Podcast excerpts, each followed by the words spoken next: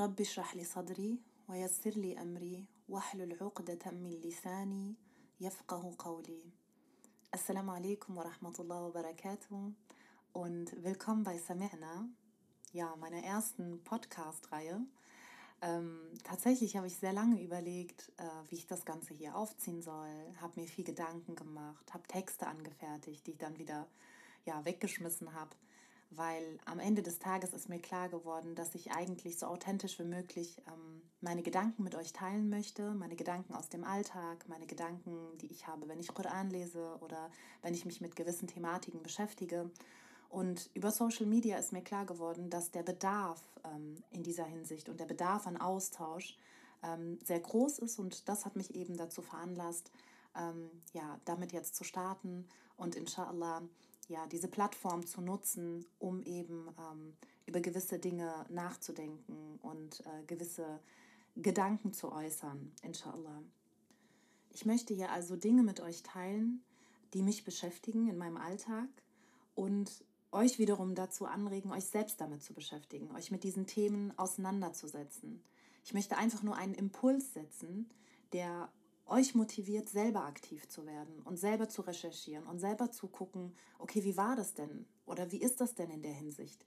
Wie integriere ich das denn in mein Leben? Wie läuft das denn bei mir eigentlich? Also einfach nur kleine Gedankengänge, ähm, um quasi den Impuls zu setzen, selber aktiv zu werden und selber ähm, eine Handlung zu übernehmen und selber zu recherchieren. Denn das ist letzten Endes das, was Allah im Koran durchgängig von uns, von seinen Dienern verlangt, dass wir aktiv sind, dass wir recherchieren, dass wir uns weiterbilden, nach Wissen streben und dass wir einfach nicht aufhören damit.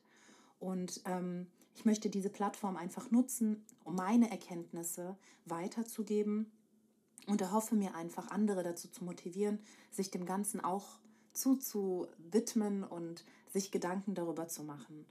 Und man sagt ja so schön, was von Herzen kommt, soll auf Herzen wirken. Und ähm, das, was ich hier mit euch teile, kommt tatsächlich aus meinem Herzen. Und ich hoffe, inshallah, dass es auf eure Herzen wirken kann, dass ich euch damit motivieren und begeistern kann, selber aktiv zu werden und selber nach Wissen zu streben, inshallah. Und ganz wichtig und für alle meine, sage ich jetzt mal, Sessions, wie nennt man das? Keine Ahnung. für alle meine nächsten Podcasts, die hier folgen, ganz, ganz wichtig und vorneweg. Ähm, alles, was gut ist, kommt von Allah subhanahu wa ta'ala und alles Schlechte kommt von mir und dem Shaitan. Ähm, deswegen vergibt mir, wenn ich äh, Fehler mache. Wir alle sind fehlerhaft, außer Allah subhanahu wa ta'ala. Und ähm, so möchte ich inshallah ähm, mit der Erläuterung beginnen, woher der Begriff Sami'na kommt, damit ihr versteht, woher ich komme. Und ähm, dazu, inshallah, die letzten zwei Verse von Surat Baqarah, ähm, auf die möchte ich gerne näher eingehen und ähm, das gemeinsam, inshallah, mit euch durchgehen.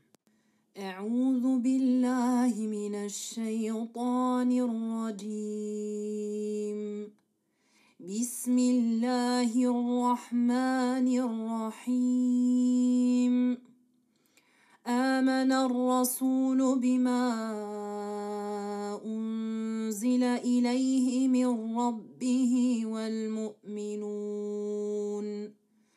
كل آمن بالله وملائكته وكتبه ورسله. لا نفرق بين أحد من رسله. وقالوا سمعنا وأطعنا. غفرانك ربنا وإليك المصير.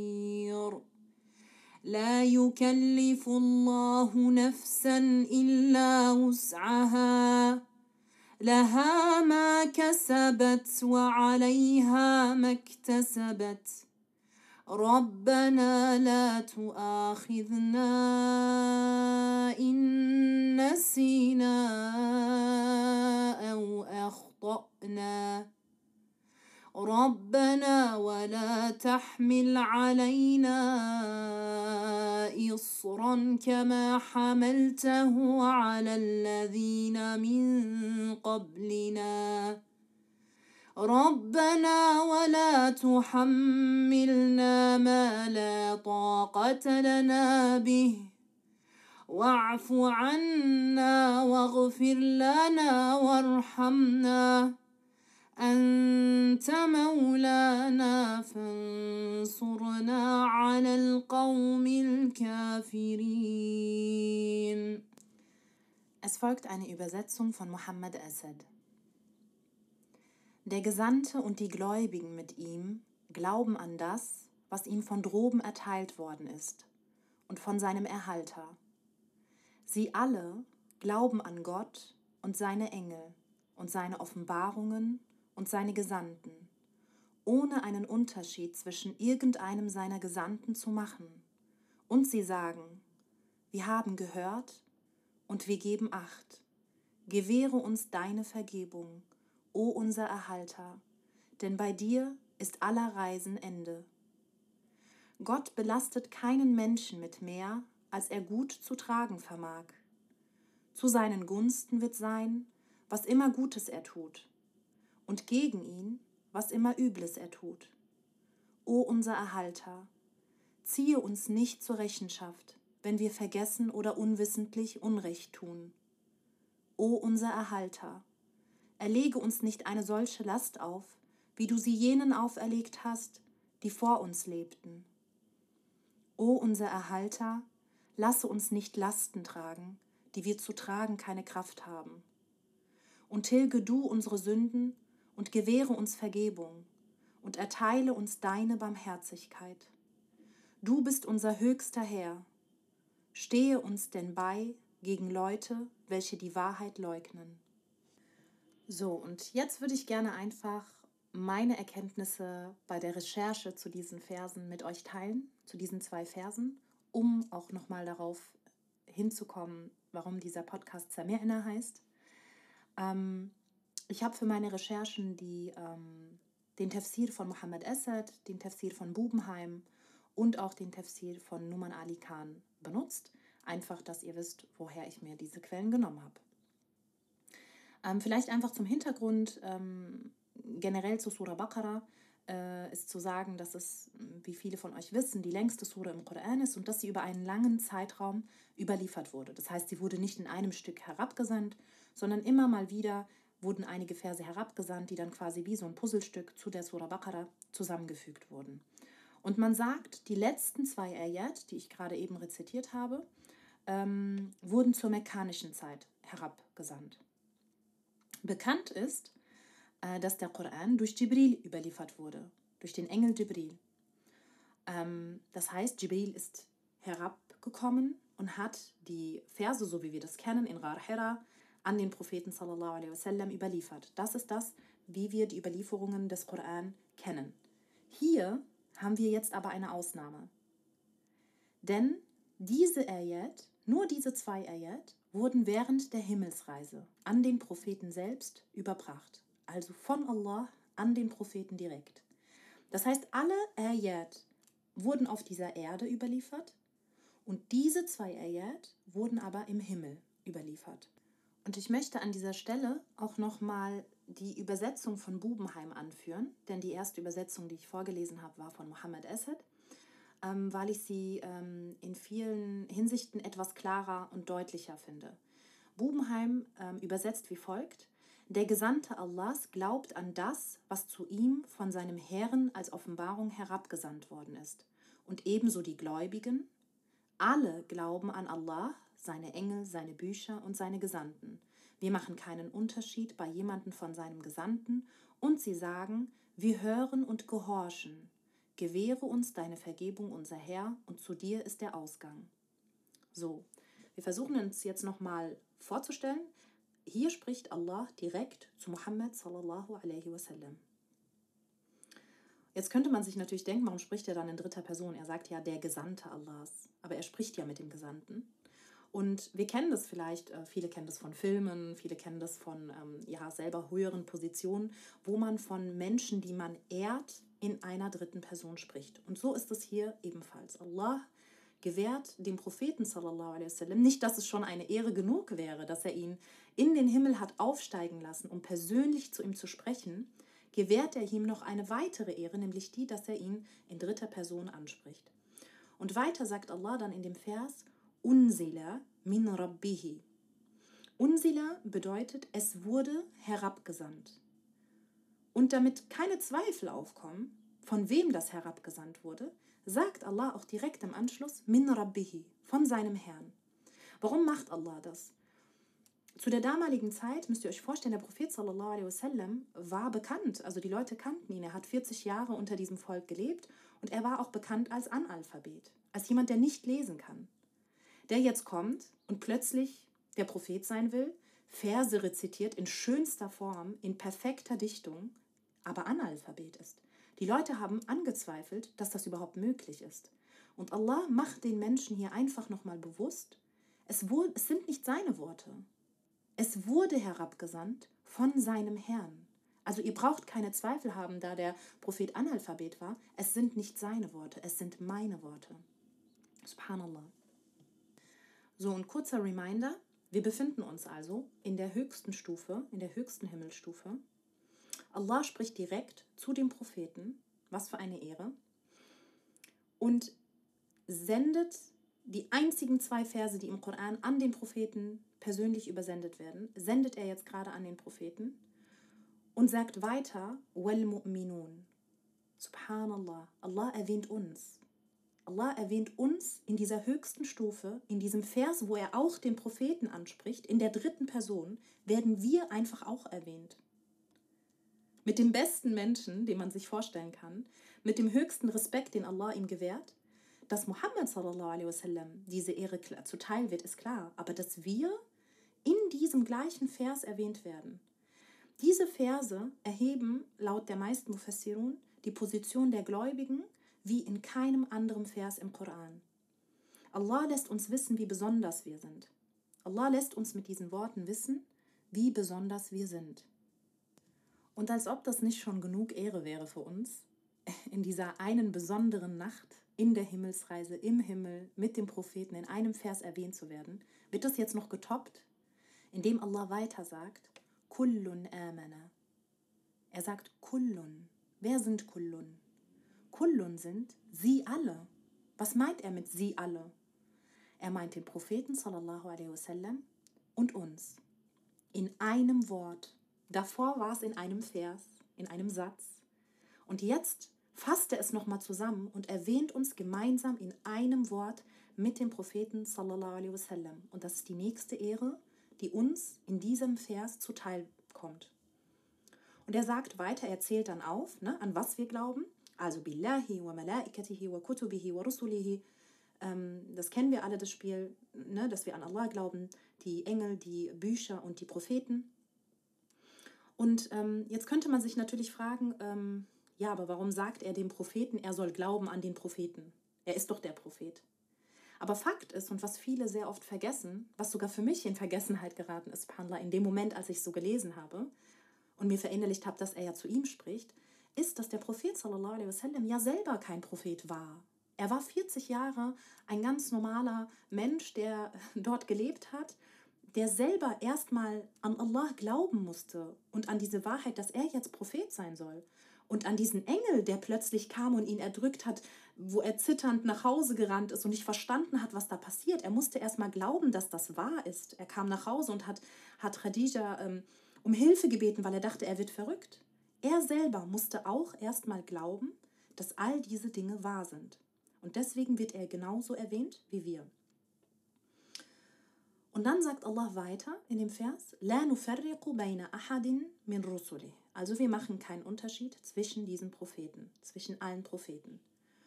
Und Allah spricht zwar, diese Worte sendet er an den Propheten sallallahu wasallam herab, aber am Ende des Tages zitiert Allah uns. Er legt uns diese Worte in den Mund, wissend, dass wir irgendwann diese Verse rezitieren, dass wir irgendwann sagen, wir machen keinen Unterschied zwischen den Propheten. Und Allah will uns damit einfach nochmal verdeutlichen, dass jeder Gesandte wichtig ist. Jetzt kommen natürlich ganz viele und sagen, natürlich sind, glauben wir an alle Gesandten, natürlich sind alle Gesandten wichtig, aber seien wir doch mal ehrlich. Wenn wir daran denken, wie zum Beispiel bei Simpsons, Family Guy, ach, in wie vielen anderen Serien, Karikaturen sich lustig gemacht wird über äh, Jesus, Musa, Abraham, Adam, und das uns irgendwie kalt lässt. Also es bewegt uns nicht dazu, einen Aufstand zu machen, sich aufzuregen, warum man sich lustig macht über diese Propheten. Aber sobald eine Karikatur von alaihi wasallam kommt, dann, dann herrscht Chaos auf der ganzen Welt und alle wollen ihren Propheten verteidigen, was hier natürlich auch richtig ist und gut ist und um Gottes Willen, ich möchte dem Propheten wasallam gar nicht seinen Wert abschreiben, denn er ist und bleibt das Siegel der Propheten und er vereint sie alle. Und dennoch sagt Allah, La nufarriqu bayna ahadim min rusulih. Dennoch erwartet Allah von uns, dass wir alle Propheten gleichermaßen respektieren und schätzen und aus ihren Lehren Lehren ziehen. Subhanallah. Und wir dürfen auch nicht vergessen, dass der Prophet selbst, subhanallah, Ruhe und Hoffnung in den anderen Propheten gefunden hat. Wenn er selber in schwierigen Zeiten war, sandte Allah ihm Verse herab mit Vergleichen zu anderen Propheten, um ihn aufzubauen, um ihm Motivation zu geben, um ihm Kraft zu geben. Er war das Siegel der Propheten, aber er hat selber Kraft aus den Propheten, aus den vorangegangenen Propheten geschöpft. Und dementsprechend ist es so wichtig, dass wir diese Propheten nicht außer Acht lassen. Und weiter sagt Allah dann, und Achtung, diese Worte sind jetzt wichtig, wenn es um meinen Podcast geht und um die Intention, die dahinter steckt, warum dieser Podcast heißt, wie er heißt. Allah sagt weiter, Sami'na wa ata'na. Bei Bubenheim, wir hören und gehorchen. Und ich finde, das ist auch die schönere Übersetzung und die klarere Übersetzung, damit einfach klar ist, was Allah hier von uns verlangt. Wir hören und gehorchen. Also Sami'na bedeutet, wir hören. Oder auch, wir haben gehört. Ja, das sind jetzt zwei verschiedene Übersetzungen. Allah erwartet von uns, dass wir nach Wissen streben. Wenn ich sagen will, ich habe gehört und ich habe gehorcht, wie kann ich gehorchen, ohne zu hören? Es funktioniert nicht. Allah hat diese Reihenfolge bewusst so festgelegt. Er hätte auch sagen können, Ata'na wa sami'na. Aber er hat gesagt, Sami'na wa ata'na. Das heißt, zu hören, sich weiterzubilden, nach Wissen zu streben, ist eine Voraussetzung, um zu gehorchen. Ich kann nicht gehorchen, wenn ich nicht vorher weiß, was Allah von mir verlangt. Wenn ich nicht vorher weiß, was ich zu tun habe. Also ohne Sami'na kein Ata'na. Und das, was wir hier jetzt gerade tun, oder das, was ich versuche mit meinen Podcasts euch ans Herz zu legen, ist eben dieses, dieser Zugang, dass wir einander helfen, um uns weiterzubilden, um nach Wissen zu streben, um neugierig zu sein, um zu sagen, ich muss mehr darüber wissen, damit ich sagen kann, Sami'at. Sami'at. Und dann kann ich handeln und sagen, Atat. Das heißt, All das ist eine Form von Ita'a. Sich diese Podcasts anzuhören, Koran zu lesen, zu Vorträgen zu gehen, ähm, sich Videos anzuschauen von Gelehrten. All das ist eine Form von Ita'a.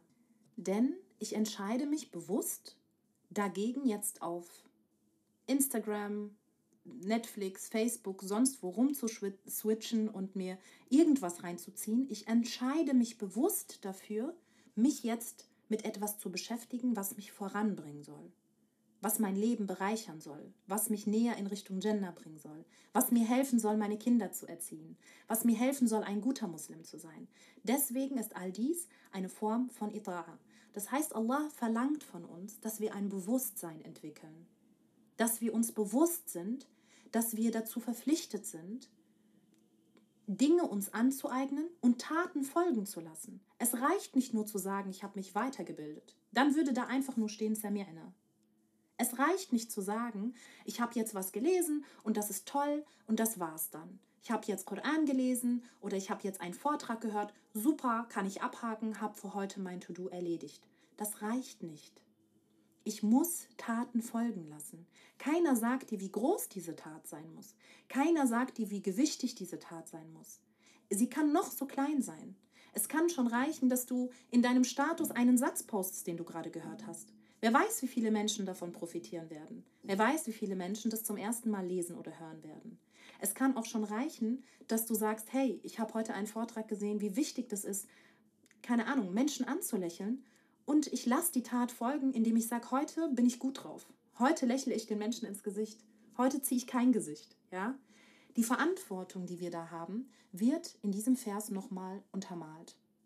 Und auch der Prophet selbst zum Beispiel.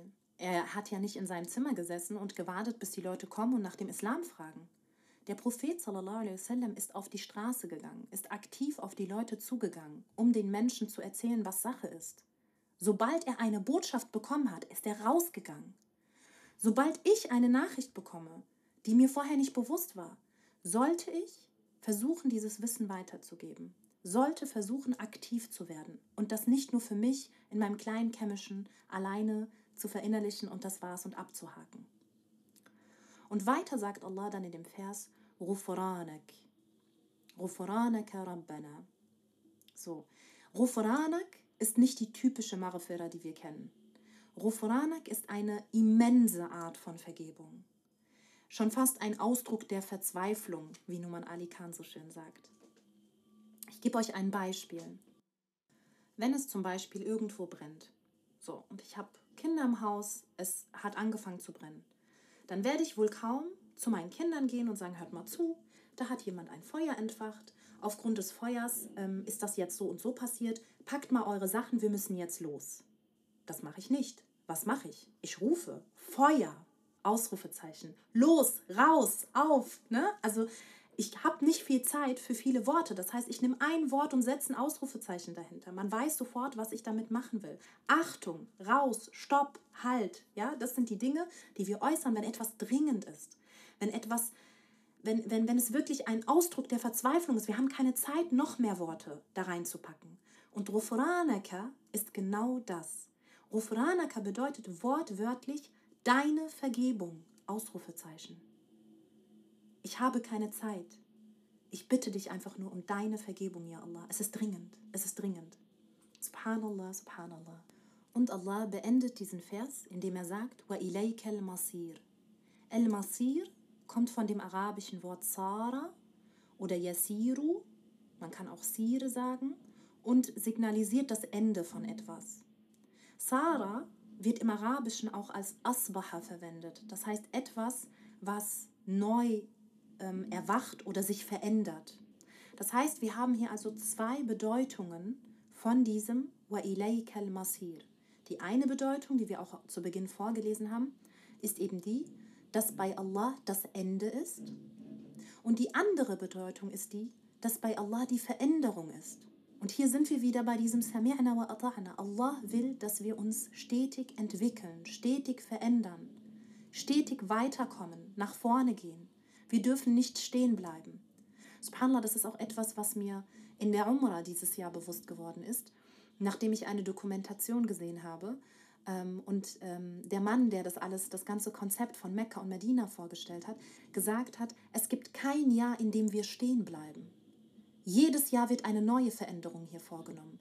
Jedes Jahr gibt es ein neues Modell von dem Rollstuhl, der mal ein Rollstuhl war und mittlerweile ein kleiner Motorjet ist oder sowas.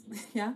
Jedes Jahr wird eine Veränderung vorgenommen, denn Allah will, dass wir uns verändern, dass wir wachsen, dass wir besser werden. Eine stetige Verbesserung. Und ich werde jetzt auch auf den zweiten Vers eingehen, ähm, da diese beiden Verse zusammengehören und beide eben bei dieser Himmelsreise herabgesandt worden sind, direkt an den Propheten sallallahu alaihi wasallam. Und werde kurz nochmal die Übersetzung von Bubenheim vorlesen, da ich zu Beginn Assets Übersetzung vorgetragen habe, damit wir nochmal ein genaueres Bild haben, was Allah hier in der letzten Ayah von Surat Baqarah ähm, uns mitteilen möchte. Bubenheim übersetzt wie folgt: Allah legt keiner Seele mehr auf, als sie zu leisten vermag. Ihr kommt nur zu, was sie verdient hat, und angelastet wird ihr nur, was sie verdient hat. Unser Herr, belange uns nicht, wenn wir etwas vergessen oder einen Fehler begehen. Unser Herr, lege uns keine Bürde auf, wie du sie denjenigen vor uns auferlegt hast. Unser Herr, bürde uns nichts auf, wozu wir keine Kraft haben. Verzeihe uns, vergib uns und erbarme dich unser. Du bist unser Schutzherr, so verhilf uns zum Sieg über das ungläubige Volk. So, und Bubenheim benutzt hier die Übersetzung zu leisten vermag für das Wort Wusse. Numan Ali Khan zum Beispiel übersetzt Wusse mit Kapazität oder Potenzial. Und ich finde diese Übersetzung wunderschön, wenn man sich mal damit auseinandersetzt. Unglaublich. Das heißt, Allah kennt jedes Level eines jeden Einzelnen von uns und danach werden wir geprüft. Ja, ich gebe euch ein Beispiel eines Schülers zum Beispiel. Wir haben einen Musterschüler, der sehr, sehr, sehr, sehr gut ist in Deutsch zum Beispiel. Und anstatt, dass er, wenn er eben schneller fertig ist und das Buch schon zu Ende gelesen hat, wofür alle ein halbes Jahr brauchen, anstatt dass die Lehrerin dann ihm auf die Schulter klopft und sagt, hast du super gemacht, gibt sie ihm was? Zusatzaufgaben. Immer mehr und mehr, gibt ihm andere Aufgaben. Und man könnte jetzt meinen, wie unfair. Er ist doch schneller fertig, er kann es doch. Warum bestraft sie ihn jetzt mit diesen Extraaufgaben? Am Ende ist es aber keine Bestrafung. Die, Lehrer will, die Lehrerin will ihn pädagogisch fördern. Das ist eine Förderungsmethode. Die Lehrerin will das größte Potenzial aus diesem Überfliegerkandidaten oder aus diesem Überfliegerschüler rausholen, weil sie weiß, dass er mehr kann, weil sie weiß, dass aus dem vielleicht irgendwann ein Strich Schriftsteller werden kann. Also schöpft sie sein Potenzial aus. Ist das Potenzial aller Schüler gleich? Nein. Deswegen sagt Allah Nefsen, jede Seele, jede Person auf ihre, auf ihrem Niveau. Allah prüft jede Person auf ihrem Niveau und schöpft die Kapazität, die Kapazität und das Potenzial von jeder Person gemäß ihrem Niveau aus. Die Frage, die sich hier stellt, oder die sich jeder stellen sollte, an dieser Stelle, wäre, was hat Allah mir an Potenzial gegeben und habe ich alles ausgeschöpft? Habe ich schon alles ausgeschöpft? Weiter sagt Allah, لها ما كسبت وعليها ما اكتسبت. Kasabet kommt auch von Iktisab. Und es will so viel heißen, wie dass Allah dem Gläubigen die guten Dinge leicht machen wird und das Schlechte aber schwer machen wird. So im normalen Leben ist es ja andersrum. Im normalen Leben fallen uns die Dinge, die bei Allah gut sind, relativ schwer. Theoretisch fällt uns das Gebet schwer, das Fasten fällt uns schwer, ehrlich zu sein fällt uns schwer, nicht zu, nicht zu klauen, nicht zu lügen. All diese Dinge fallen bestimmten Menschen schwer. Allah definiert hier aber oder ändert die Definition an dieser Stelle für die Gläubigen. Er sagt, als Belohnung, wenn du gläubig bist, wenn du dein Potenzial ausschöpfst, dein, mein Geschenk an dich ist, dass dir diese Dinge leicht fallen werden. All diese Ibadat werden dir leicht fallen. Koran zu lernen wird dir leicht fallen. Das Gebet wird dir plötzlich leicht fallen. Und all die schlechten Dinge, wie sich mit schlechten Leuten zu treffen, in Shisha-Bars unterwegs zu sein, ähm, zu klauen, zu lügen, zu äh, betrügen, all diese Dinge werden dir plötzlich schwerfallen und es wird plötzlich ein schlechtes Gewissen entstehen. Das ist das Geschenk, das Allah an uns Gläubige macht, dass die Ibadat uns leicht fallen und die Sünden uns schwer fallen. Mögen wir inshallah zu diesen Menschen gehören. Ähm, weiter sagt dann Allah, ربنا لا تؤاخذنا إن نسينا أو أخطأنا. Er sagt, er nennt zwei Fehler oder zwei Arten von Fehlern in einem Satz. Nesina und Achta'na. Also, ich gebe euch das Beispiel. Vergessen und fehlen. Ja, Fehler machen. Jetzt könnte man sagen, beides sind Fehler. Jacke wie Hose. Nein, ist es nicht. Nesina wäre, wenn das Gebet schon war und ich jetzt erinnert werde und mir denke, oh nein, ich habe das Gebet verpasst. Dann habe ich das Gebet vergessen. Nicht vorsätzlich. Ich war vielleicht mit etwas anderem beschäftigt und habe es vergessen. Aber es ist auch ein Fehler. Und Achta'na wäre, ich gucke mir gerade einen Film an, mein Handy vibriert, ich sehe, es ist Gebetszeit und ich sage, später, ich gucke das jetzt noch ganz schnell zu Ende. Das ist ein bewusstes Fehlen. Ich wusste, es war die Gebetszeit und ich habe etwas anderes über die Gebetszeit gestellt. Warum ist Nessina, also das Vergessen, also auch ein Fehler? Ganz einfach, weil es anscheinend bei mir nicht auf der Prio-Liste stand. Es war so unwichtig, dass ich es vergessen habe. Ich habe es nicht getrackt, ich habe es nicht organisiert, es hatte für mich keine Wichtigkeit. Wäre es wichtig gewesen, sprich, habe ich einen ganz wichtigen Termin mit einer Freundin, den ich auf gar keinen Fall verpassen darf, was mache ich denn? Ich setze mir Erinnerungen, ich schreibe mir das in meine Notizen rein, ich schreibe mir das irgendwo im Kalender, weil ich darf es nicht vergessen. Und so wird es auch sehr unwahrscheinlich passieren, dass ich es vergesse. Oftmals ist es aber so, dass wenn wir Allah vergessen, dass wir ihn vergessen, weil wir uns damit eben nicht unter Druck setzen, in Anführungsstrichen, dass wir uns einen Tracker setzen, dass wir es uns in den Kalender schreiben, dass wir uns Wecker machen zu den Gebetszeiten, dass wir uns gegenseitig erinnern zu den Gebetszeiten. Und deswegen, aufgrund dieser unorganisierten oder unstrukturierten Art, vergessen wir. Also bitten wir Allah um Vergebung für das, was eben keine Priorität für uns hatte, sodass wir es vergessen haben. Und Allah sagt weiter, وَلَا تَحْمِلْ عَلَيْنَا إِسْرًا كَمَا حَمَلْتَهُ عَلَى الَّذِينَ مِنْ قَبْلِنَا Allah benutzt das Wort Isr für Last. Im Arabischen hätte er auch das Wort Wizr nehmen können oder ähnliche Wörter für das Wort Last. Aber er nimmt das Wort Isr. Und Isr ist etwas, das zusammengeschnürt ist, so gefangen. Also kennt ihr das, wenn ihr so ganz viele Knoten äh, ineinander habt und die nicht mehr lösen könnt? So, gefangen in diesem Kreis, wie damals Banu Israel, als sie dachten, sie wüssten schon alles und sich die Nation gespaltet hat. Wir bitten also Allah darum, dass wir nicht so blind sind, dass wir denken, wir könnten schon alles und wir wüssten schon alles. Wie oft hörst du das von Leuten? Es ist eigentlich total traurig, wenn man überlegt. Wie oft hört man von Leuten, die dann sagen, was will die Schwester mir sagen, die trägt selber äh, nicht Hijab. Dann will die mir erzählen, was der Prophet sallallahu alaihi wasallam gesagt hat. Nein, aber warum? Vielleicht hat sie dir was zu erzählen, was du noch nicht weißt. Vielleicht hat dieser Bruder, der vielleicht noch nicht perfekt betet, dir aber etwas zu erzählen, was dich bereichern kann. Wir bitten Allah darum, dass wir nicht zu den Menschen gehören, die so gefangen sind in diesem Denken, dass sie schon alles könnten und wüssten, dass sie nicht mehr offen sind, sich eben zu entwickeln und weiterzubilden. Und dann heißt es, Und wir benutzen, oder beziehungsweise Allah benutzt das Wort tuhammil. Tuhammil ist nicht nur eine normale Last, wie wir das jetzt in der vorherigen Ayah hatten, nämlich äh, da hatten wir Isran für das Wort Last. Und hier haben wir das Wort Tuhammil.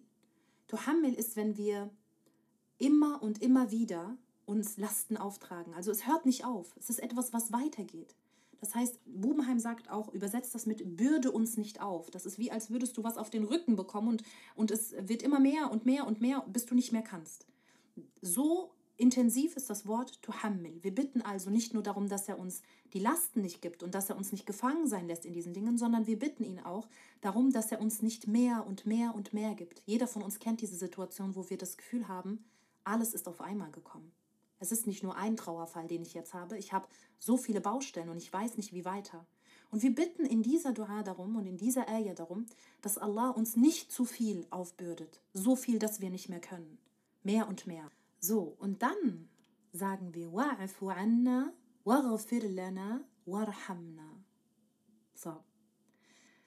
Afu ist, also ich versuche die drei Wörter so zu beschreiben, dass man versteht, warum sie alle drei aufgelistet werden, obwohl sie eigentlich im Kern alle das gleiche oder die gleiche Übersetzung fast haben. Bubenheim übersetzt zum Beispiel, verzeihe uns, vergib uns und erbarme dich unserer. Jetzt könnte man meinen, im Prinzip ist das fast alles das gleiche. Ist es aber nicht. Und ich erkläre euch jetzt warum. Afu ist das Verzeihen aus Liebe. Okay, das ist das Erste, worum wir Allah bitten. Verzeih uns Einfach aus Liebe. Gar nicht, weil es richtig ist, uns zu, gerade zu verzeihen. Kennt ihr das, wenn ihr einen Fehler macht und ihr wisst, das ist eure Schuld? Und ihr wisst, die Person hätte alles Recht zu sagen, vergiss es. Ich werde dir keine Chance mehr geben. Aber du hoffst ein bisschen, dass diese Person aus Liebe verzeiht. Einfach weil die Bindung zu schön ist und es zu gut ist zwischen euch. Das ist, was wir mit Afu von Allah wünschen. Wir wünschen, dass er uns aus Prinzip, aus Liebe verzeiht. Ohne uns dafür mm, ohne uns nach gerechter äh, Behandlung, sage ich jetzt mal, zu behandeln, weil dann wäre es vielleicht nicht so, dass er uns verzeihen würde. Und wenn wir sagen Irfirlana, kommt es von Marfira. Und Marfira kommt von dem arabischen Wort Mirfar. Ich finde das so interessant, mashallah, weil Mirfar im Arabischen ist ein Helm oder etwas, womit man den Kopf bedeckt. Und wir sagen nicht nur vergib mir mit Irfirlana, sondern wir sagen, bedecke unsere Fehler. Also das toppt das Ganze nochmal. A, verzeih uns bitte aus Liebe und dann bitte bedecke unsere Fehler. Bedecke sie, dass andere sie nicht sehen. Und decke sie nicht auf. Nicht hier und nicht in Yawm al-Qiyamah. Und dann sagen wir, Warhamna, erbarme dich unserer. Lass uns keine weiteren Fehler machen. Das heißt, das ist für die Zukunft gedacht. Bewahre uns mit deiner oder in deiner Rahma. Verzeih uns, vergib uns und erbarme dich unser. Also verzeih uns aus Liebe, bedecke unsere Fehler und lass uns keine weiteren Fehler machen. Und diese Reihenfolge ist wichtig, sehr, sehr wichtig. So, und nun kommen wir zum Ende. Allah beendet diese Ayah mit den Worten Ente Maulana fansurna ala al-qawm al-kafirin. Und ich finde, das zeigt sehr schön auch nochmal, warum es so wichtig ist, dass wir uns verschiedene Übersetzungen anschauen. Denn wenn wir uns die Übersetzung von Esed anschauen, dann wird Maulana mit dem höchsten Herrn übersetzt. Und wenn wir uns die Übersetzung von Bubenheim anschauen, dann übersetzt Bubenheim mit Schutzherr. Und Maulana kommt von dem Wort Maula, was so viel wie Schutz bedeutet, was den Beschützer darstellen soll. Subhanallah. Wir bitten also unseren Schutzherr, dass er uns vor den Kaumel Kafirin, also vor den Ungläubigen, beschützt. Und wir bitten ihn nicht nur um Schutz oder um Hilfe, nein, Allah benutzt hier das Wort Nasr für Hilfe. Es gibt viele verschiedene arabische Wörter, die das Wort Hilfe darstellen könnten, wie zum Beispiel das Wort Musa'ada. Es gibt sehr viele Wörter, die man nehmen könnte. Aber Allah hat das Wort Nasr gewählt. Und Nasr ist keine Standardhilfe, so wie wir sie kennen. Nasr ist eine immense Hilfe. Ja, schon fast ein kleines Wunder, weil keiner kann dir diese Art von Hilfe geben. Subhanallah. Sie kommt auch in der Surah äh, Nasr vor, wo es damals auch darum ging, dass die Muslime so gut wie das Gefühl hatten, sie, sie werden nicht gewinnen, sie werden verlieren. Und dann kam diese große, immense Hilfe und dieser große Sieg, den Allah ihnen gebracht hat, wie ein kleines Wunder. Und auch hier bitten wir eben um diese große Hilfe gegen die Ungläubigen. Und wir bitten, wenn wir täglich diese zwei Verse rezitieren, täglich um diese Hilfe. Wir bitten täglich um diese Hilfe. Warum? Alles, was wir in dieser Dunja hier erleben, ist nicht einfach für uns Muslime. Jeder von uns trägt seinen Kampf auf irgendeine Art und Weise aus. Die eine Schwester trägt ihren Kampf aus, weil sie auf der Arbeit das Problem hat, kein Hijab tragen zu dürfen. Die andere Person darf nicht beten auf der Arbeit oder hat Schwierigkeiten auf der Arbeit zu beten. Wir müssen uns rechtfertigen, warum wir fasten. Unsere Kinder müssen sich rechtfertigen, warum sie fasten, warum sie sich anders kleiden, warum sie kein Weihnachten feiern, warum sie kein Ostern feiern, warum sie nicht mitessen Chicken Nuggets und Chicken Burger im McDonald's. Warum, warum, warum? Es ist ein täglicher Kampf, den wir jeden Tag irgendwo kämpfen. Und deswegen bitten wir in diesen zwei Ayat jeden Tag Allah um die Hilfe in dieser Dunya gegen die Ungläubigen, um uns weiterhin Kraft zu geben, um weiterhin kämpfen zu können, um weiterhin aufstehen zu können. Subhanallah. Und jetzt haben wir diese schönen Worte gehört und jetzt haben wir den Tafsir gehört und jetzt wisst ihr auch so ein bisschen, warum dieser Podcast heißt, wie er heißt, inshallah. Und ich ähm, würde euch einfach bitten, jeder sich auf seine eigene Art und Weise Gedanken darüber macht. macht euch Gedanken. Was bedeutet das für mich? Was bedeuten diese zwei Verse für mich? rezitiere ich diese zwei Verse täglich, vielleicht sogar nach jedem Gebet? Und wenn nein, was ist so schwer daran, es zu ändern? Es sind zwei Verse. Die zwei einzigen Verse im ganzen Koran, die im Himmel überliefert wurden, von Allah an den Propheten direkt, wo Allah mich selber adressiert hat. Was fällt mir so schwer daran, diese Verse zu rezitieren? Es sind nur zwei Verse. Möge Allah uns zu denen gehören lassen, die stetig von sich selbst sagen können, Sami'na wa ata'na. Ich freue mich bis zum nächsten Mal. Assalamu alaikum wa rahmatullah wa barakatuh. رب اشرح لي صدري ويسر لي أمري واحلل عقدة من لساني يفقه قولي Assalamu alaikum wa rahmatullah wa barakatuh und willkommen zurück bei einer weiteren Folge von Sami'na. Heute möchte ich gerne die Basmala mit euch besprechen. Also Bismillahirrahmanirrahim. Ich denke, dass sie für alle weiteren Themengebiete aus dem Koran, generell für den Koran, aber auch für all unsere Handlungen, um diesen Podcast hier ordentlich zu eröffnen, eine grundlegende Voraussetzung ist. Und ich denke auch, dass viele von uns sich dem Gewicht oder dem Wert dieses, dieser Phrase, dieses Wortes nicht bewusst sind. Umso wichtiger finde ich es, dieses Thema heute anzusprechen und die Besmella etwas genauer zu untersuchen. Nennen wir es mal untersuchen.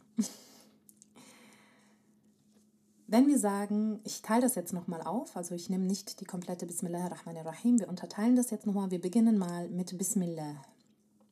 So wie wir das kennen, oder wie es in den meisten Übersetzungen ähm, auch bekannt ist im Deutschen, bedeutet Bismillah im Namen Allahs. Das heißt, Ism wird hier als Name übersetzt. Aber Ism, wenn wir das linguistisch runterbrechen, kommt im Arabischen von dem Wort Wasam oder Wasame. Und das heißt im Arabischen so viel wie zwei Dinge. Die eine Bedeutung ist ein Kennzeichen. Ich gebe euch ein Beispiel, wie wenn wir zum Beispiel eine Herde haben, von vielen Pferden zum Beispiel, und ich habe dieses eine Pferd, was mir gehört, und kennzeichne es unten an der Hufe, damit, wenn er irgendwann mal verloren geht, irgendetwas passiert, egal wie sehr sich diese Pferde ähneln, jeder erkennen kann, dieses Pferd ist einzigartig. Dieses Pferd ist nicht wie die anderen und unterscheidet sich durch dieses Kennzeichen. Das ist die eine Bedeutung von Wasame. Und die zweite Bedeutung oder Ableitung kommt von Wasame oder auch Wasim oder Wissam. Das kennen wir zum Beispiel auch als Namen. Wasim, der Schöne. Wissam, die Schöne. Also Schönheit. Das ist die zweite Bedeutung, die wir hier haben. Es ist also nicht nur eine Kennzeichnung, sondern auch die Schönheit in dieser Sache. Wenn wir also Bismillah sagen, erkennen wir an, dass alles einzig und allein von ihm kommt. Und dass es schön ist, dass es sein Kennzeichen trägt und dass es schön ist. Die Weise, wie Allah recht leitet, wie er plant, wie er heilt, All das ist einzigartig, keiner kann das nachmachen. Wir erkennen das an, wenn wir Bismillah sagen. Und gleichzeitig erkennen wir aber an, dass all diese Dinge, die von ihm kommen, wunderschön sind. Egal, ob ich sie in diesem Moment anerkenne oder nicht. Wir können darüber streiten, ob jeder eine Tulpe wunderschön findet. Aber wenn ich Bismillah sage, erkenne ich an, dass auch in dieser Tulpe etwas Wunderschönes steckt, weil sie von Allah einzig und allein von Allah ist. So, das ist die eine Sache. Jetzt kommen wir aber zurück zu der Übersetzung, weil die ist ja nicht umsonst da, die originale Übersetzung, die wir im Deutschen haben, nämlich Ism als Name. Wenn wir das jetzt so nehmen, wie es eins zu eins oder wortwörtlich übersetzt wurde, Ism als Name, dann müssten wir uns natürlich fragen, okay, wenn es heißt im Namen Allahs, wie viele Namen hat Allah? 99. Das heißt, wenn ich ihn bei seinem Namen nenne, und sage im Namen Allahs, spreche ich von allen 99 Namen. Ich spreche also gleichzeitig von all seinen Namen, all seinen Eigenschaften, wenn ich Bismillah sage. Das heißt, ich muss nicht mehr speziell eine Eigenschaft benennen. Ich muss nicht mehr einen Namen benennen für die Situation, in der ich mich befinde. Allah hat es mir leichter gemacht. Er umfasst jetzt all meine Bedürfnisse ohne dass ich jeden einzelnen seiner Namen erwähnen muss. Das ist die Gnade von Allah subhanallah. Und es ist auch gut, dass Allah uns diese Gnade erwiesen hat, weil wir Menschen brauchen ganz schön viel. Wenn wir uns mal überlegen, was wir alles gleichzeitig wollen. Wir wollen erfolgreich sein in unserem Job. Wir wollen erfolgreich sein, was unseren Glauben betrifft. Wir wollen schön sein. Wir wollen ehrlich sein. Wir wollen geliebt werden. Wir wollen Häuser, Reichtümer haben, gesunde Kinder haben, Nachkommen, einen guten Freundeskreis. Wir wollen sehr, sehr viel. Und so viel wie wir wollen, müssten wir Allah ja bei jedem einzelnen seiner Namen aufrufen. Ich müsste jetzt also, wenn ich all diese Dinge will, jeden einzelnen seiner Namen separat rausfischen. Wenn ich also Versorgung will, muss ich mir Razak rausfischen. Wenn ich äh, Heilung will, muss ich es Shafi rausfischen. Ich muss mir jedes Mal einen seiner Namen rausfischen. Das wäre sehr viel Arbeit. Wer von uns könnte das? Wer von uns könnte alle 99 Namen jedes Mal benennen, wenn er etwas von Allah will? Ich meine, wir wollen täglich was von Allah. Und Allah hat uns ein Geschenk gemacht, indem er das Wort Bismillah genommen hat und all diese Eigenschaften in einem Wort zusammengefasst hat. Aber das Ganze hat auch etwas mit Wertschätzung zu tun. Und um das ein bisschen bildlicher darzustellen, habe ich ein Beispiel aus dem zwischenmenschlichen Alltag, sage ich jetzt mal. Und zwar nehme ich das Beispiel einer Mutter. Wir kennen es alle. Eine Mutter kümmert sich um ihr Baby, bevor dieses Kind überhaupt geboren ist. Seit dem Moment, wo dieses Kind im Bauch ist, hat diese Mutter Schmerzen, der Körper verändert sich, innerlich, äußerlich. Alles, was sie tut, ist trotzdem weiter Dua für dieses Kind machen, nur das Beste für dieses Kind wollen. Sie verzichtet auf Dinge, die sie liebt und sie fängt Dinge an zu essen, die sie gar nicht mag, einfach nur für das Kind. Und das Kind bereitet der Mutter weiterhin Unannehmlichkeiten, Schmerzen über Schmerzen, Veränderungen über Veränderungen. Man nimmt an Gewicht zu, man verliert Haare, man hat trockene Haut und so weiter und so fort. Und wo gibt's das? Wo gibt's das, dass ein Mensch, den du dauerhaft verletzt und schadest, von dem du nimmst und nimmst und nimmst, ohne zu geben, dass dieser Mensch auch noch Dua für dich macht und die Liebe dieses Menschen stetig für dich wächst. Wo gibt's das? Das kann nur eine Mutter sein. Und sie hat Schmerzen über Schmerzen über Schmerzen die ganze Schwangerschaft lang und während der Geburt, was für höllische Schmerzen diese Frau hat. Wie es auch im Koran heißt, wahnan ala wahnan. Und sie, ihre Liebe steigt. Ihre Duas werden stärker. Die Geburt ist so schmerzhaft, aber sie hat nur Liebe für dieses Kind. Und es geht weiter über Jahre, das ganze Leben lang, egal was du deiner Mutter antust. Sie empfindet Liebe für dich und Sorge um dich und stellt ihre Bedürfnisse zurück. So, und jetzt, um den Vergleich zu ziehen, stellt euch mal vor, und ich spreche aus Erfahrung, mein Kind kommt zu mir und ich frage mein Kind, mein Schatz, warum dankst du? Warum bist du dankbar für Mama? Was magst du an Mama? Und dieses Kind antwortet dir, ich hab dich lieb, Mama, weil du immer für uns putzt. Oh. Was passiert in dieser Mutter? Diese Mutter wird es dem Kind nicht sagen, aber was passiert in dieser Mutter gedanklich? Was? Das ist, womit du mich in Erinnerung behältst? All das, was ich für dich tue? Tagtäglich. Ich bin jede Nacht wach im Gebet. Ich nehme Jobs auf mich, damit du studieren kannst. Ich äh, kaufe mir nichts, damit du ich dir kaufe. Und alles, was in deinem Kopf bleibt, ist, dass ich für euch putze? Das ist alles, woran du denkst? Fühlt sich an wie Undankbarkeit. Und sie liebt dich immer noch. Ich könnte niemals genug wertschätzen, was meine Mutter für mich getan hat. Ich war kein einfaches Kind und ich hatte keine einfache Jugend. Es gäbe nicht genug Worte, um zu beschreiben, wie dankbar ich für all diese Dinge bin, die sie für mich getan hat. Wäre es nicht schön, wenn es ein Wort gäbe, nur ein Wort, das alles zusammenfasst, was meine Mutter für mich getan hat, das Wertschätzung signalisieren würde auf allen Ebenen, dass ich alles wertschätze, jede Eigenschaft und alles, was sie für mich getan hat. Wenn wir also jetzt von Allah sprechen und ihn immer mit einem Namen aufrufen würden, wir nehmen zum Beispiel Bismi ar-Razzaq, wir würden ihn als Versorger aufrufen, das war's. Der, der mich versorgt hat. Ich danke dem, der mich versorgt hat. Was denkt ihr? Wäre das genug? Wäre das genug Wertschätzung? Ich danke dem, dass er mich versorgt hat, aber er hat mir Rechtleitung gegeben, Schutz gegeben, Wissen gegeben, Gesundheit gegeben. Was ist mit all diesen anderen Dingen, wenn ich ihn nur mit Bismi ar-Razak ansprechen würde? Und nochmal, wäre es nicht schön, wenn es dieses eine Wort geben würde, was Wertschätzung und Dankbarkeit auf allen Ebenen ausdrücken würde? Und Allah sagt ja. Das Wort Ism, Bismillah. Dieses eine Wort was Wertschätzung für alle seine Eigenschaften ausdrückt.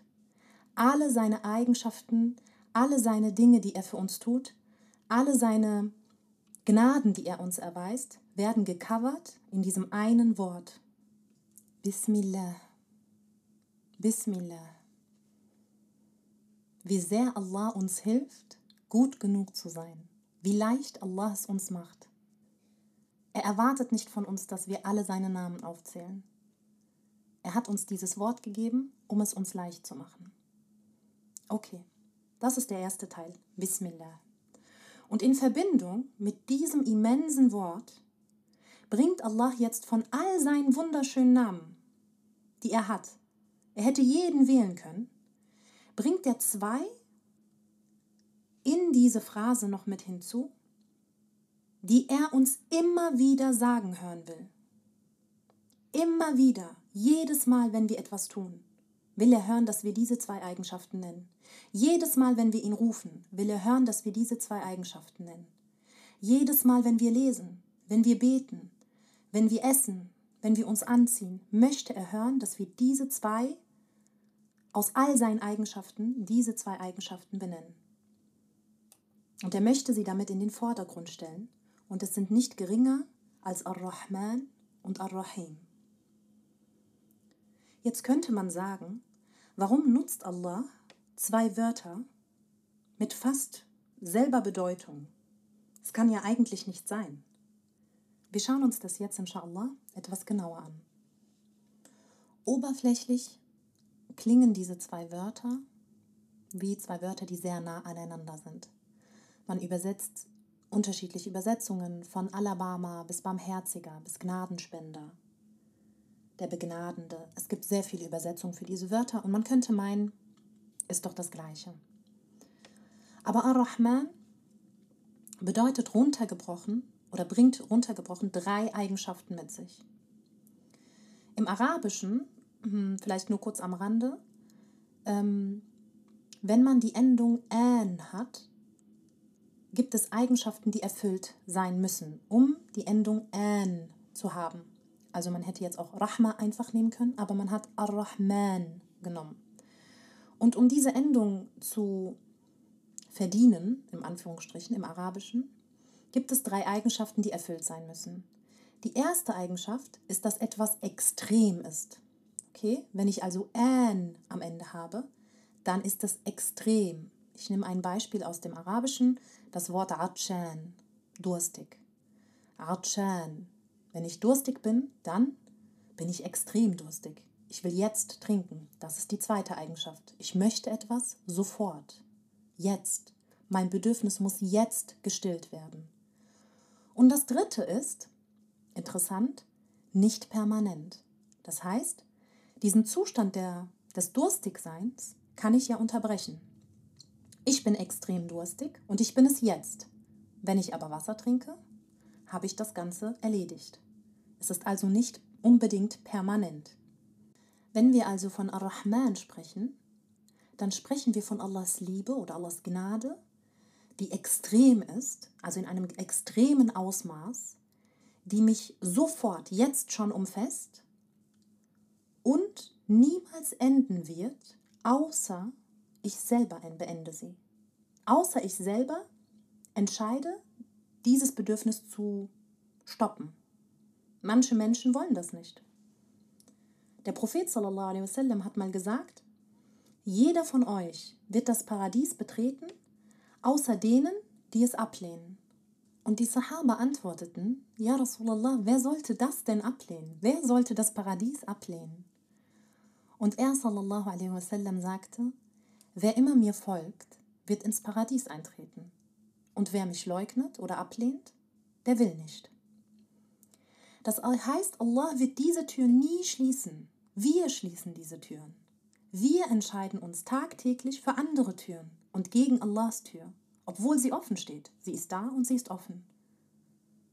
Manchmal schließen wir sie für Jahre und dann öffnen wir sie doch. Viele von euch kennen das vielleicht. Man verfällt in einen Trott über das ganze Jahr hinweg und öffnet diese Tür von Allah nicht. Und plötzlich dann im Ramadan fühlt es sich so an, als will man diese Tür wieder öffnen. Und Allah sagt nicht, warum hast du diese Tür damals geschlossen, Pech gehabt? Nein, seine Tür bleibt offen für alle Geschöpfe. Seine Tür bleibt offen. Subhanallah. Also ich finde, das ist, das ist etwas, was mich so bewegt und berührt hat auch, sich einfach nochmal bewusst zu machen, dass wir entscheiden, dass etwas nicht permanent ist, wenn es um seine Barmherzigkeit geht. Gar nicht er. Er sagt, komm wann immer du willst, egal welche Sünde du gemacht hast, komm zurück. Meine Tür ist offen. Aber wir entscheiden uns sehr oft für einen anderen Weg. Und vielleicht auch nochmal wichtig, um auf das Linguistische auch nochmal kurz einzugehen, wenn wir von Rahman sprechen und auch von Rahim sprechen, sprechen wir von dem arabischen Wort, also es wird abgeleitet von dem arabischen Wort Rahm. Und Rahm bedeutet im Arabischen Gebärmutter. Subhanallah, jetzt könnte man meinen, hä, was hat denn eine Gebärmutter mit der Barmherzigkeit von Allah zu tun? Lasst uns das mal weiterdenken. Was ist eine Gebärmutter? Oder was für einen Status hat ein Fötus in einer Gebärmutter? Dieses Baby ist sicher, umhüllt von dieser Gebärmutter, abgeschottet von allen äußeren Einflüssen, von Dingen, die schaden können, von Sorgen, von Problemen. Dieses Baby muss sich um nichts sorgen, nicht um Essen, nicht um Trinken, nicht darum, ob es erschöpft ist, ob es Miete zahlen muss, aufräumen muss, irgendwelche Probleme hat. Es wird automatisch versorgt, ohne jegliche Voraussetzung. Und wenn es zu Komplikationen kommen könnte, wer leidet dann? Das Baby oder die Mutter? Die Mutter. Das Kind ist quasi umhüllt von dieser Fürsorge der Mutter, nicht wissend, was die Mutter da draußen alles erleidet und was sie da alles durchmacht, um ihn zu versorgen. Das ist eine Art von Rahma. Und natürlich viel, viel mehr. Ich kann dieses Wort hier gar nicht ausführen, so gewaltig wie dieses Wort ist. Ich weiß, dass es Seiten über Seiten über Seiten zu diesem Satz Bismillahirrahmanirrahim gibt. Und ähm, ja, ich könnte es gar nicht, ich könnte dem gar nicht gerecht werden. Aber nur um uns einen Eindruck zu verschaffen, was Rahma überhaupt ist, subhanallah. Und ein Hauch von dem, was diese Mutter, also das, was die Mutter tut, ist quasi nur ein Hauch, ein Beispiel, ein klitzekleiner Hauch von dem, was Allah für seinen Diener tut. Wir wissen gar nicht, was Allah für uns tut, um uns zu versorgen. Wir wissen gar nicht, was Allah uns alles möglich macht da draußen in dieser Dunya. Wir leben da unser gemütliches Leben, wie dieses Kind in seiner Gebärmutter. Wir werden versorgt. Wir haben eigentlich gar nicht die Sorgen, die wir Sorgen nennen, sind keine Sorgen, subhanallah. Und wir werden von Allah versorgt. Und von diesem Wort ist das Wort Rahman abgeleitet. So ungefähr nur eine Million Mal stärker, müsst ihr euch die Liebe und die Gnade von Allah vorstellen im Verhältnis zu seinem Diener. Und deswegen finde ich, dass die Worte Liebe und Fürsorge dem Begriff Rahman am nächsten kommen. Rahman garantiert mir also, dass er sich um mich kümmert, jetzt, dass er mein Bedürfnis, mein aktuelles, jetziges Bedürfnis stillt. Und wenn wir dann zu dem Wort Rahim übergehen, dann bringt Rahim, anders als Rahman, zwei Eigenschaften mit sich. Bei Rahman hatten wir gesagt, es ist extrem und sofort da, also es stillt mein Bedürfnis sofort, aber es ist nicht unbedingt permanent, nicht unbedingt für immer. Bei Rahim ist es so, dass es permanent ist. Wenn ich also von dieser Barmherzigkeit spreche, spreche ich von einer Barmherzigkeit, die nicht endet und einer Barmherzigkeit, die nicht unbedingt jetzt passiert, anders als bei Rahman. Und äh, es gibt einen Hadith auch dazu, den ich jetzt nicht wortwörtlich ähm, zitieren kann, aber sinngemäß, wo es heißt, also so viele Menschen sprechen ja über diese Begriffe Rahman, Rahim und wir sprechen stundenlang darüber und wir könnten Bücher darüber äh, schreiben. Aber in diesem Hadith hat Ibn Abbas es ganz kurz und knapp zusammengefasst. Er sagte, Rahman ist für die Menschen dieser Dunya und Rahim ist für die Akhira. Das heißt, Rahman spricht von einer Grundbarmherzigkeit, die Allah allen Menschen zuteil werden lässt, allen Geschöpfen dieser Dunya. Aber Rahim ist auch eine Barmherzigkeit, aber eine, die permanent ist, die für immer ist. Und was ist noch permanent? Die Akhira. Und dieses Rahim ist für uns, seine Diener, bestimmt. Nicht für die, die ihm nicht dienen, sondern nur für die, die ihm dienen. Das heißt, erst, und schaut euch die Reihenfolge auch an, er hat nicht gesagt Rahim und dann Rahman. Er hat gesagt Rahman und dann Rahim. Das heißt, er kümmert sich erst um das sofortige Bedürfnis, das, was wir jetzt brauchen. Wenn ich Durst habe, muss ich jetzt gestillt werden. Es interessiert mich dann nicht, was in zwei Stunden für ein Wasserkanister kommt. Ich brauche jetzt Wasser. Und dann covert er aber die Zukunft für mich, indem er Rahim ist. Das heißt, wir haben die Gegenwart und die Zukunft in diesem einen kleinen Satz zusammengefasst. Und deswegen ist es so wichtig, dass beide diese Namen, beide diese Eigenschaften von Allah, auch wenn sie vielleicht gleich klingen mögen, erwähnt werden, weil sie nicht gleich sind, weil sie einmal jetzt sind und einmal später sind und weil sie einmal permanent sind und einmal nur kurzfristig sind. Subhanallah. Und schauen wir uns das Ganze mal jetzt als Ganzes an. Bismillahirrahmanirrahim. Dann müsste man meinen, irgendwie ist das ja kein vollständiger Satz. Ja, die Mufassirun sagen auch, es ist an sich kein vollständiger Satz, grammatikalisch. Wir sagen jetzt, grammatikalisch ist das kein vollständiger Satz.